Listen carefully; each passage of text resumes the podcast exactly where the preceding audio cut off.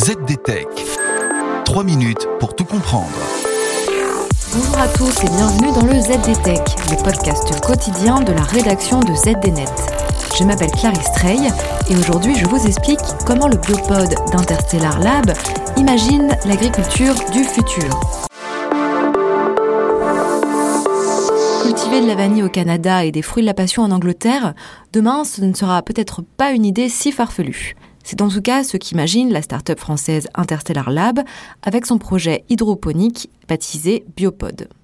En quelques mots, il s'agit d'un module portatif d'une dizaine de mètres de long dans lequel sont installées des étagères permettant de cultiver des plantes hors sol.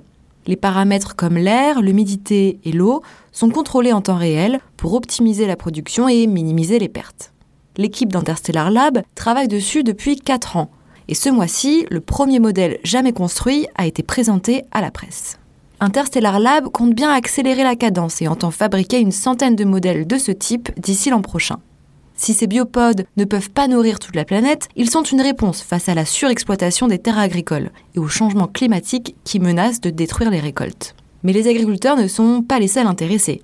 Interstellar Lab participe également à des tests avec des industriels pharmaceutiques qui étudient la croissance de certaines espèces de plantes aux vertus médicinales dans un environnement artificiel. Et les enjeux vont au-delà de notre chère planète. D'après Interstellar Lab, ce projet technologique renoue aussi avec l'exploration spatiale.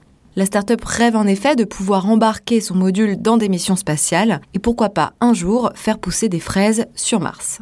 Bon, même si la NASA et le CNES ont eu vent du projet, on penche encore plus du côté de la science-fiction que de la réalité aujourd'hui. D'ailleurs, la référence au film Seul sur Mars ne vous aura pas échappé. Dans ce récit, un astronaute laissé pour mort sur la planète rouge tente de cultiver sa propre nourriture pour survivre dans ce désert aride, bien inhospitalier. Et voilà, normalement on a fait le tour du sujet. Pour en savoir plus, rendez-vous sur notre site internet zdnet.fr et retrouvez tous les jours un nouvel épisode du ZDTech sur vos plateformes de podcast préférées. ZDTech. 3 minutes pour tout comprendre.